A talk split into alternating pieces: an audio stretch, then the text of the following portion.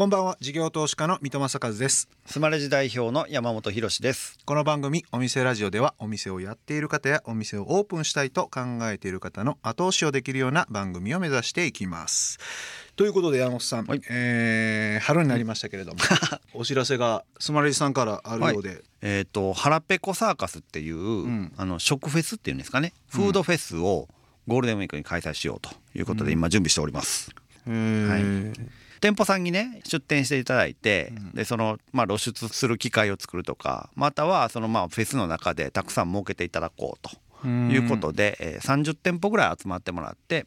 あの、まあ、屋台村というかそういうイベントやりましょうという企画です。え場所はどちらなんですか？大阪の鶴見緑地です。はい。ゴールデンクさん行っていただきたい4月30日から5月4日まで大阪の鶴見緑地でやってます、はい、ぜひ来てください。はい。山本さん。はい今日のゲストどんな方でしょうか、今日はですね、えっと、大阪王将さんの運営している、えー、イートホールディングスの会長ですね、文野会長をお招きしております。大阪王将は、うん、えーと、関西人からすると分かれるんですよね。大阪王将派と餃子の王将派とっていうことで、はい、ちょっとその辺俺もちょっと聞いてみたいなってすごい思ってたんですよね。ドキッとしますね、うん、ちなみに山本さんどっち派なんですか？大阪王将ですよ。やっぱり。はい。ではこの後大阪王将を運営する株式会社イートホールディングス代表取締役会長ふみの直樹さん登場ですさあお店ラジオオープンです。ゲストは大阪王将を運営する株式会社イートホールディングスの代表取締役会長文野直樹さんです。よろしくお願いします。よろしくお願いします。文野直樹です。どうぞよろしくお願いします。と大阪王将さんということで、広杉さんは実は大阪王将の餃子めちゃ推しでしたよね。めちゃくちゃうまいですね。私実はですね、はい、あの兵庫県出身なので、はい、えっと大変申し訳ないんですけど 餃子の王将さんからですね、うん、あの小さい頃食べてて、うん、ちょっとそこにちょっと取られちゃってるんですよ、気持ちが。まず最初。なんか一緒で思ってられる方もいるんじゃないかなと思ってて、その辺はちょっと違いとか、まあ、いきさつをちょっと冒頭お伺いしたいなと思ってまして。あの餃子の王将さんの創業者が、えっと、僕の母親方の遠い親戚なんです。ええ、それで52年前に、うんと僕の親父がは繊維業界にいたんだけども当時オイルショックで繊維不況とかって言われて、うん、でその勤めてた会社がリストラにあって困ったなって言ってる時にあの親戚で京都の方で餃子屋さんを始めてあの景気のいい人おっちゃんがいるんだけどって話が親戚筋で耳に入ってきてあだったらっていうことでのれんをお分けしていただいたのが始まりなんですね。それが、えっと、昭和44年なんですよ、うん、1店舗目はどちらから始まったんですか？1店舗目は大阪の京橋なんです。ですから餃子の王将さんっていうのはあの地元では京都王将っていうふうに通称言われてる。言いますよね、えー、で当時大阪にはなかったんですよで親父があの修行に行ってでも修行って言ってもたった半年間だったらしいですけど、はい、だから結局料理ができないから大阪王将は餃子専門店になったんですよ。でその餃子専門店になってメニューが餃子とビールだけっていうのが実は当時業態として珍しかって、そうなんです。そっち入り口なんですか？そうです。そっちはだから大阪の人たちは比較的餃子は大阪王将の方がいいよねと、で料理はあのその代わり餃子の王将さんの方がいいよねと。いうなんとなくのあのじゃあ広ロのセンス正しかったんですね。テイクアウトを始めたのも実は大阪王将なんですよ。小さいお店ですからテイクアウトが非常によくて小さいお店で餃子専門店だからものすごい効率のいい商売になって、うん、で、うん、繊維でバタバタやめていかれる方があのうちの親父の成功を見てじゃあわしも文ちゃんわしもやらせてくれよやらせてくれよって始まったのがのれん分けで3 4 0店舗までは全部繊維の方なんですよ。あそうなんですか、えーえー、そういう時代なんですよ、えー、それでもね私ちょっとのれん分けと FC の違いをちょっとお伺いしたいなと思ってまして、えー、どっちがこう、メリットデメリットあってみたいなっていうのはどういうふうに捉えてそれはあの本部が何で儲けますかっていうビジネスモデルの話になってくるんですけど結局フランチャイズシステムっていうのは基本的にあのいわゆるその飲食のノウハウを売ってそのノウハウの対価をロイヤリティがいただくっていう。で僕とこのようにあの餃子の工場を持ってたようなところは、うん、餃子を卸すことで利益を得ていくっていう、うん、まああの当時からやっぱり2種類あってどっちがいい悪いっていうのは本当ビジネスモデルだからその考え方なんですけども、ロイヤリティってこうなんか権利とか義務だとかなんか責任だとか、トラブルの元になるようなことがいっぱい丸め込まれてますから。まあ、そんなことを心配するよりも美味しい餃子を作ってそれを安くあの卸すことに徹した方がいいんじゃないかっていうふうな当時の考え方だったと思うんですね。えー、今あれですよねその独自システムノレンチャイズっていうはいはい、まさにそこの、はい、そうですね、えー、ですか？らその発想をずっと僕がだから40年前に継いだのは工場なんです。平方工場ってその餃子の中身を作る工場を40年40年前かなあの継いでるんですね。えーだから餃子を作ってたくさん売っていくっていうことをしていった方がまあ僕にとってもまあシンプルだったんですね。えー、でそんなのずっと延長でその何十年かしてからとはいえのれん分けだけではそんなにお店も増えないし会社も成長しないから。だからそこはフランチャイズのエキスを入れてやっぱり合理的にシステム化できるとこはフランチャイズのシステムを入れてだけど根本の利益の源は工場にしといてっていうその合わせ技を持つことによって加盟店さんもロイヤリティを払い続けなくてもいい。あのロイヤリティって本当そのトラブルの元みたいなところがあってこれをもらってる以上は本部も指導していかなきゃいけない。ということはお店が増えれば増えるほどこちらもスーパーバイザーっていう人たちの数が増えていったりですけど、うん、で増えていけば増えていくとコストが重たくなるからそれを加盟店さんが負担するという非常にね重たいシステムになるんですね。えー、えー、それはやっぱり合理的じゃないなっていうふうなこともあってノレンチャイルシステムっていうのを開発してそれは東京進出しだした時ですから2000年を超えてからの話なんですけどね。え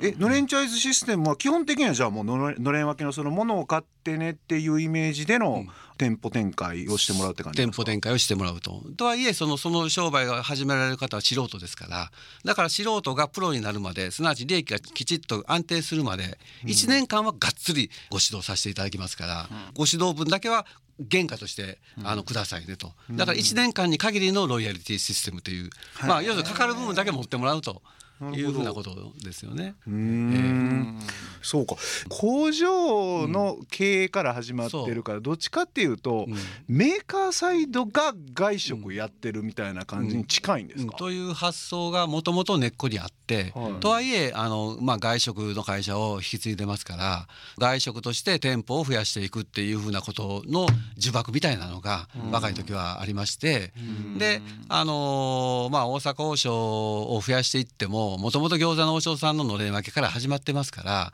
同じようなお店があのたくさんできても関西にできてもあんまり面白くもないですしですからどうやって違いを出すべきなのかなっていうふうなことを当時から考えていててその親父の会社を継いだ時にまず始めたのはモスバーガーなんですよ。モスバーガーに加盟してハンバーガー、フランチャイフランチャイ G なんですよね。えー、ですからあのお店を増やしていくには別に王将だけじゃなくていまだにその成長ドライバーって出店するしかないっていうのはもう真っ平ごめんだから、えー、だから違うことをしていかなきゃいけないなっていうことで大阪王将の出店とかは10年以上してなかったんじゃないですかねその頃は。一つもそれに力を入れずに、焼肉屋をしたり寿司屋をしたり焼き鳥屋をしたりパブをしたり、まあ、このいわゆる外食の業態の横展開でビジネスモデルとしたら外食のブランドのポートフォリオっていうことでそれがまあ実は時代もよかって成長して、ある一定のまあ会社のなんていうかね力ができて、うん、そんなにでも他業態やると、うん、なんか手間ばっかりかかってみたいにならないんですか、ね、手間ばっかりかかっていってなと成功できたんだけどもやっぱりこのまま何十年もっていうのは絶対しんどいなと思ってその頃にですから販売先変えていったらいいかなと思って生協にちょっと卸し出していったんですね。うんうん、えー、あのまあその時は冷凍じゃなかったですけど、うん、生協に卸し出していくと、あまあまあ引き合いもあってたくさんお店作ってると自然にたくさんの従業員ができちゃって、うん、そうすると生傷の問題がもういっぱい毎日のように来るから、うん、うん、そうじゃなくてメーカーでなって機械相手にすると装置産業だからこっちは、うん、お金はきっとかかるけども今のような生傷の問題ないかもわかんないなと思って。冷凍食品もいいよなって。ほんであそうそう餃子のお師匠さんあんまり東京出してなかったから東京出していこうだとかこう何しかずっと彼らのことと違ったモデルで成長させたいというのが、まあ、僕の原動力になってて。ええなんか工場やるんだったらある程度工場に専念してとか、まあ外食だったら逆に外食に、そのあたりはなんか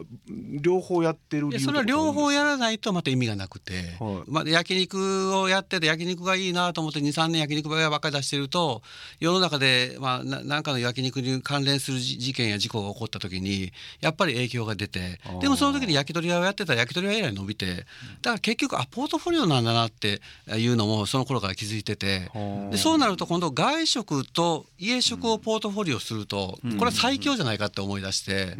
でそれが今回のコロナ、まあ、大変な状況になってますけどもコロナの時に外食は大変だけど実は冷凍食品めちゃめちゃ伸びてるんですね。だから結局はその両方やるからポートフォリオが効いてというふうなことになっててでポートフォリオも効くしかつそれはシナジーでまあ冷食なんだけど外食の色気を持ち込んだりだとかこの外食のノウハウを冷食に持ち込むことによって冷食という冷食ってすごい巨大会社がいっぱいいるんですよ。えー、そういういっぱいいる中で勝つための仕組みだとか色気作りだとかブランディングだとかが非常にやりやすくて。えー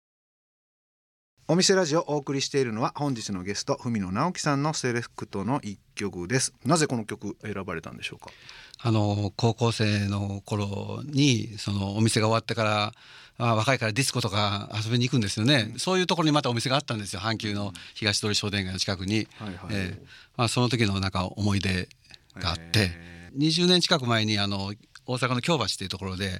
あのライブハウスのもしたことがあって、えー、でその時にその親父バンドを組んでなんかその懐かしのその70年代のあの曲をみんなでまあ演奏したりだとか、え。ー、いうそんな感じです。すごいですね。多趣味ですね。いろんなこともされてますね。ありがとうございます、えー、お送りしたのはドゥービーブラザーズでロングトレインランニンでした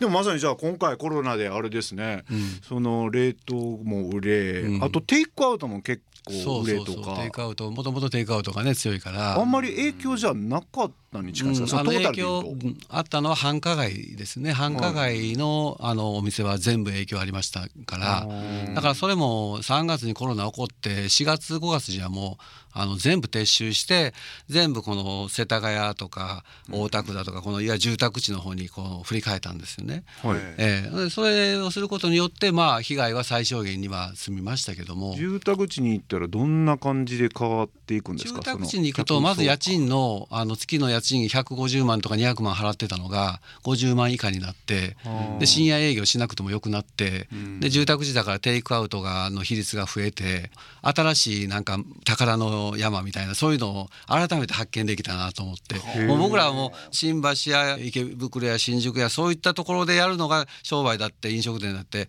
バカみたいに思い込んでてあの外食の人みんな思い込んでて。よう考えたら家主さんなその家賃払うために深夜営業しなきゃいけないわ、あしんどい思いしなきゃいけないわ。酒売ってもなんかお客さんに絡まれて嫌な思いしなきゃ もうそんなその生傷の問題が一切ない住宅地。あこんなとこあったんだっていうのがコロナだって分かったから。今後はじゃあもう繁華街にはあんまり行かんとこかなって二度と行かない。そないに言わない。いやいやほんま二度と行かない、えー、そうなんですか。いや結局ね繁華街のお家賃が高いって高いお家賃が高い原因っていうのは24営業時間が長いという根拠がお家賃の高さになってるんですよ。ええ。そもそも飲食店のビジネスモデルっていうのはあの崩壊してしてたんですよ、うん、あるいはしてるんですよ。コロナ前はコロナであのそれがあの顕在化しただけの話であって崩壊っていうのはどういうイメージなんですか？あの売上に占めるそのあの、まあ、FL コストっていうやつですよね、はい、だから人件費と。材料費、はい、これが僕がややってた当時っていうのは人件費と材料費合わせて55%、うん。うん、ほんでお家賃が5%、うん、だからなんぼ放満経営してても20%というのは実は利益が出る商売だったんですよ、うん、えー、これが飲食店が儲かる理由やったんですね、うん、えー、だから飲食店は本当によく儲かったと思うし、だからその分店数も増えたけどもそこが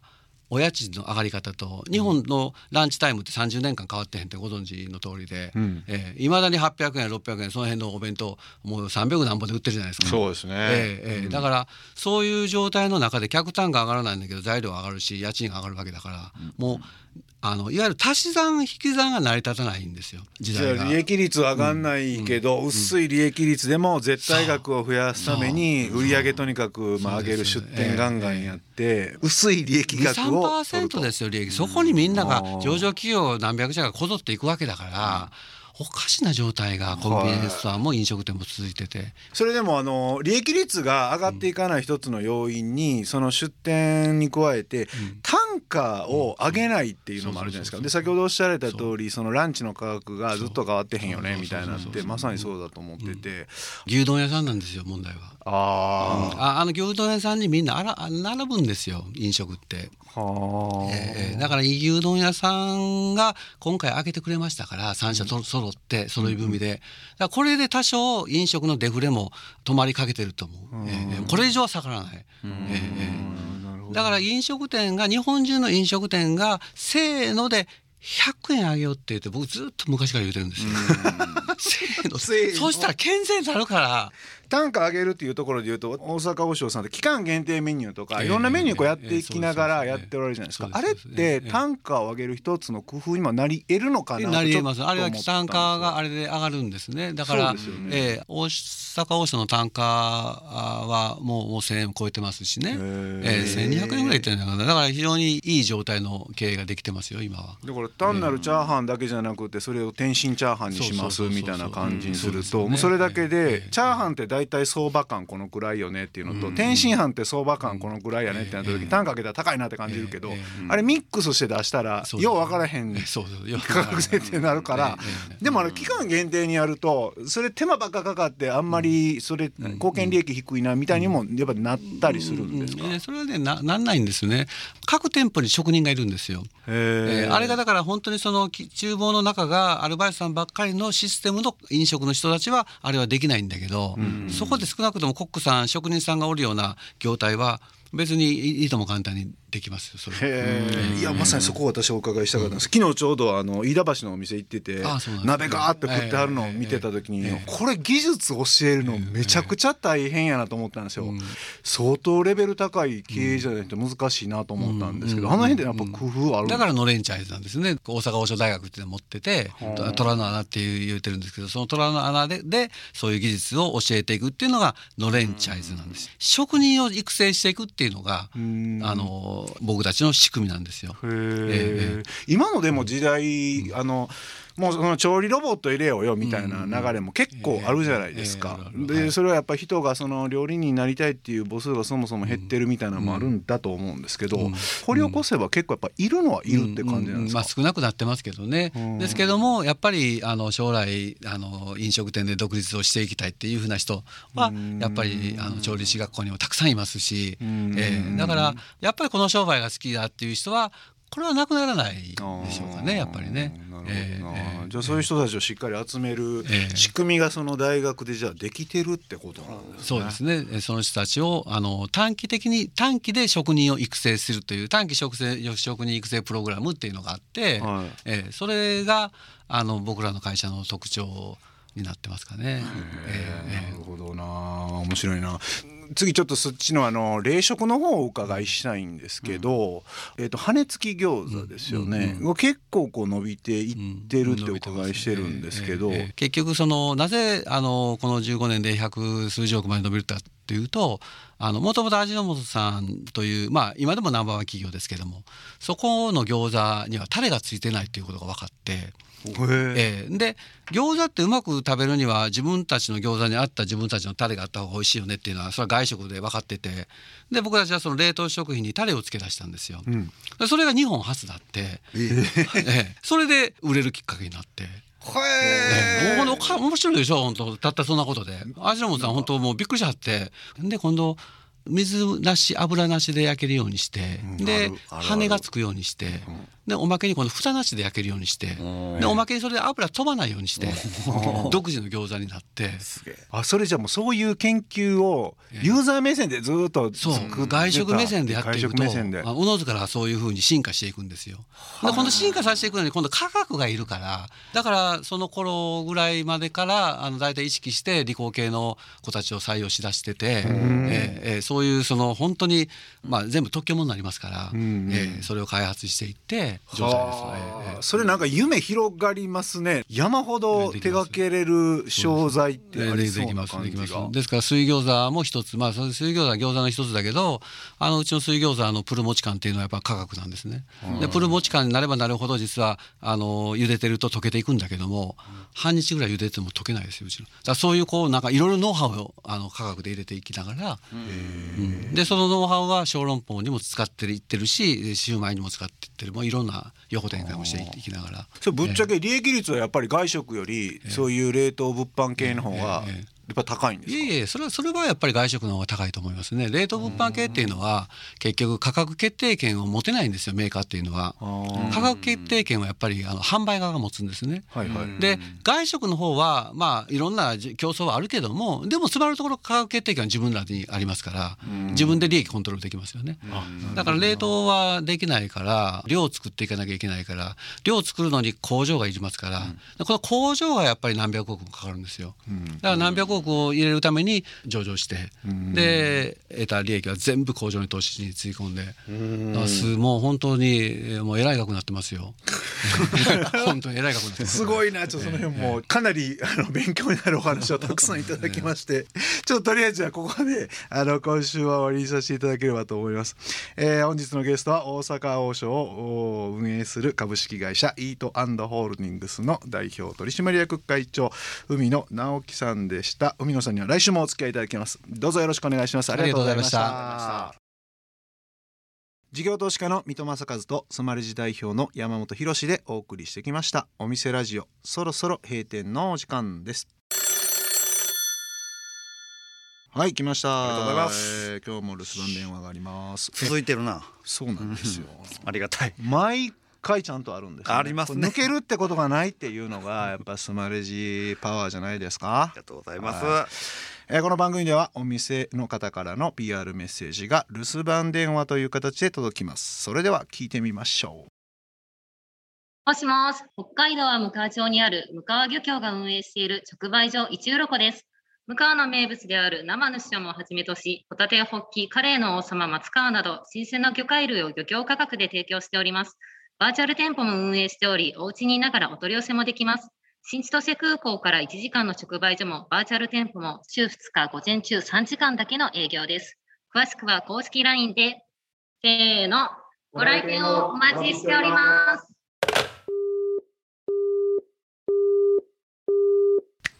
すごいすごいすごい手が込んできたねこれあれかなやっぱ喋ってる時後ろずっと人おったんかな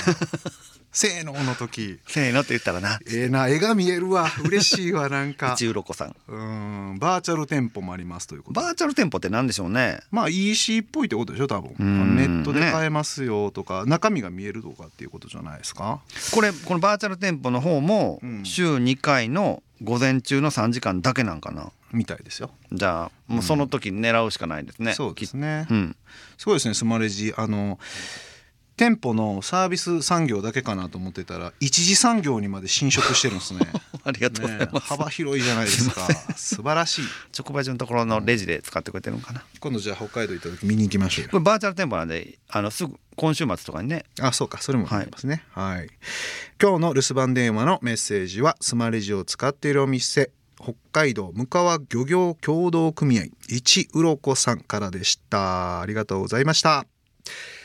さて山本さん、はい、えー、今日の文野さんのお話いかがだったでしょうか、はい、大阪王将さんって、うん、あのよう食べに行くんですけどね、うん、あのその裏で冷凍であの食品メーカーみたいになってるっていうのは知らなかったですよね、うんうんうん、だからすごいなそこがうまくあのビジネスを組み立てらっしゃるなと思いましたうん、なんかやっぱりビジネスマンって感じでしたよね、うん、なんか外食の人っていうよりかは本当になんか上場企業のビジネスいろんなことを考えてる人みたいな感じの、うん、ほんまに。でもねあれ俺1店舗やるにしても、うん、1店舗だけで終わらすにしても、はい、やっぱりあのビジネスのセンスのある人が、じゃないとうまくいけない時代に来てるなって私も結構日々思ってましたね、なんで今回の話ぜひ皆さんあの実践していただきたいなと思いますね。すねはい、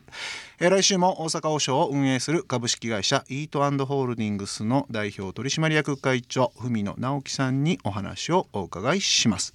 そしてお店ラジオでは番組の感想や我々2人に対する疑問質問など皆さんからのメッセージをお待ちしていますメッセージの宛先はメールアドレスお店アットインター FM.jp お店アットインター FM.jp までお送りください。放送から1週間はラジコのタイムフリーでお聞きいただけます。また OD、YouTube、Spotify、Podcast などでも配信中です。番組の放送後期にリンクを貼ってありますのでご確認ください。それではお店じまいにしましょう。ここまでのお相手は水戸正和と山本博でした。お店ラジオまた来週ご来店をお待ちしています。